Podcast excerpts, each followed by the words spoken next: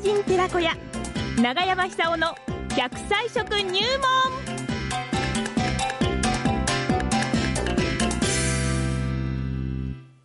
さあ、午前9時を回りました。この時間は、奈良浜町出身、食文化史研究家、長寿食研究家、長山久夫さんの登場でございますね。えー、長生きするためにやっぱり食事が大事。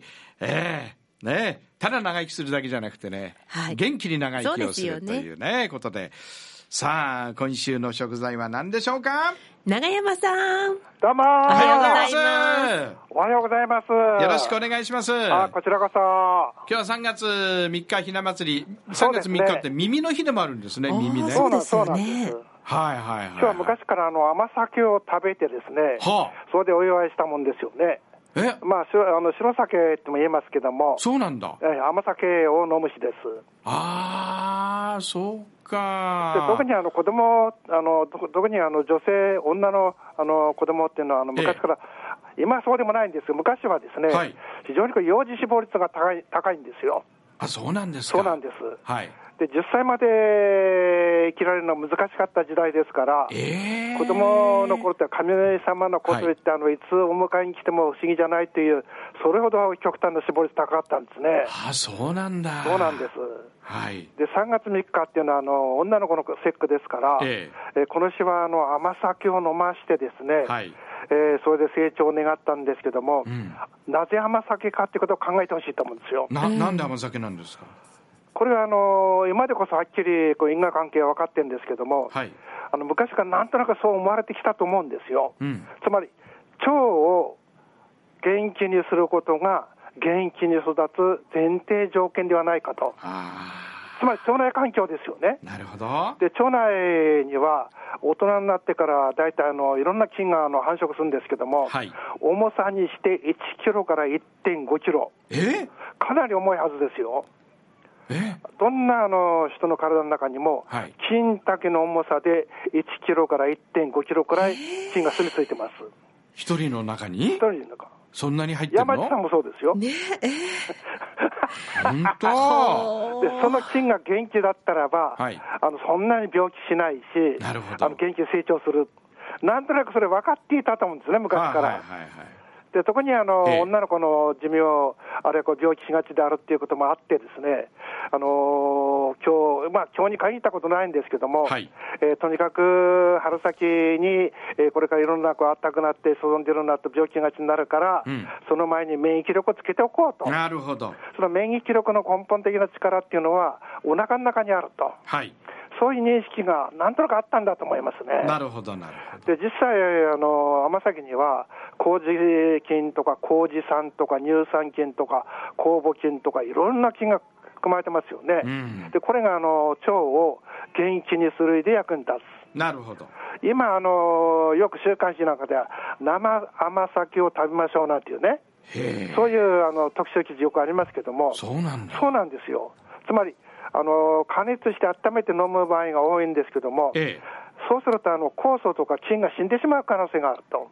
うん、ですから生の状態で食べようっていうのが、今のあの週刊誌、女性週刊誌の主流だと思うんですよね。はそれは理にかなってると思います。そうですか。えーはい、ですからそう考えると、ですねあの昔から日本人の地位っていうのはすごいなと思いますよね。なるほどね。でしかも日本人、日本のあの風土っていうのは、湿度が高いですから、ええ、非常にこう菌類が繁殖しやすい。はい、それ下手するとあのマイナス4になってしまうんだけども、うん、それをプラスに使用することにかけて、日本人ほど優れた才能を持ってきた民族は世界にいないと思うんですよね。でその結晶が甘酒なんではないかと。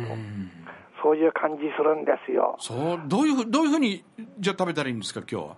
飲むって言いますか？今日はですね。ええあの麹を買ってきて、麹買ってきて、買ってきて、はい、お湯おかゆ状態にご飯を作ってあの、冷たいご飯でもいいですから、ええ、温めておかゆ状にして、そこに麹をまぶしておくと、大体あの朝作れば夕方もう飲みますよね。そうやってたら、それが甘酒です。はい。でそのまま食べてももちろんいいんですけども、ええ、あの翌日まであのそのままでおけばもっと発酵しますよね、うん、そうすると乳酸菌であるとか、いろんな菌が繁殖してますから、うん、成長効果が非常に高いなと思います。なるほど。それからビタミンが増えるんですよ。はいはい。で中にあの特にですね、ビタミン B6 という成分が増えます。ええ B6 というのは、今も子供の頃からあの携帯使う時代ですから、スマホ使う時代ですから、ええ、頭ものすごく使うと思うんですよね。そうするとあの頭の栄養成分って必要になってくると思うんですよ。そうですね。ええ。でレシチンと、これはあの大豆とか米に含まれてますけども、そういう成分であるとか、ビタミン B6 であるとか、うん、あれ、年配になると、ですね今度は認知症が心配になりますよね、えで認知症に対応するビタミンが葉酸って言います、葉っぱの酸とかきます、うんうん、これも甘酒にたくさん含まれている。ですから、あのーご年配の方にもですね、はい、非常に効果が高いと思います。あそうですか。とにかくあの1.5キロも含まれてるわけですから、はい、これ死ぬまで大事にですね、共存してほしいと思うんですよ。なんか菌っていうと、なんかあの悪いような感じしますけど、そうじゃなくて、いい菌がいっぱいあるわけですもんね。いっぱいある、悪玉菌とあの善玉菌とありますよね。ねだから、いい加減な生活してると、うん、悪玉菌が増えてしまう。はあ、意識してあの善玉菌が喜ぶような食べ物を食べないと、はい善玉菌は増えない。なるほど。1.5キロが悪玉菌ばっかりになっちゃったら、これは寿命長くないと思った方がいいと思いますよね。そうねそういう意味で食というのは非常に大切であると。なるほど。今晩私は頑張ってますよ。え？今晩。今晩今晩。ど、どういうふうに？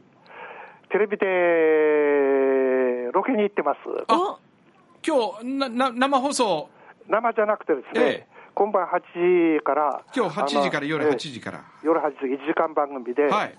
えー、BS 日テレです。BS 日テレ。えー、日本テレビですよね。はい、で、あのー、小野市久之助さんと、渡辺真理さんというアナウンサーと、3人で東海道の旅してるんですけども、はい。はい、今回は特にあの品川の地区と、はい、あのー、鎌倉。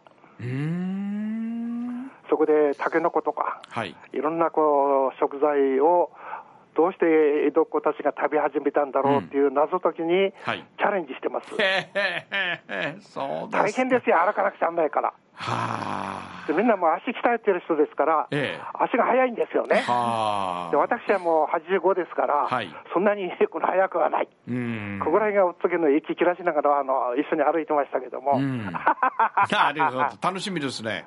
今夜ね、今夜8時から BS 日テレで。そうです。はい。そういうわけで、うん、あのー、今もうあれですよね、80になっても90になっても仕事できるし、はい、元気に長生きする時代です。はい。はい。そうすると、あの、一番大切なのは、うん、腸の環境を良くすること。うん、これ、あの、最近ではですね、あの糖尿病を防ぐ上でも、腸内環境、非常にこう関係してるんではないかって感じます、ね、あそう私はもう立派な糖尿病なんで、あそうなんですか？そうです、高血圧、糖尿病。ああ、じゃああれですね、やっぱり食生活大事でしょうね。今日もあの今朝あの測ったら、上が160、下が90ありましたえー、あまあ、しかし、そんないからでも努力すればあの、コントロールできる数値ですよね。そうですか、うん。はい、血糖値も高いんですか？血糖値もおかげさまで高いんですよ。え、もう。あれ、ちょっとあの接触するとあれですよね、すぐ、はい、あの僕なんかあの、よくロケで食べ過ぎてしまうもんですから、うん、あの時々あの、ヒモグロビン A1C っていうのがですね、6点、この前6.6になっちゃったんですよ。私7.1でしたからね、この間ね。7?7。あ、じゃあ大大したことないじゃないですか。そう？僕は1か月だから接触して、ね、時間来ました。はい。じゃあ、あの、甘酒で。ありがとうございました。はい、ありがとうございました。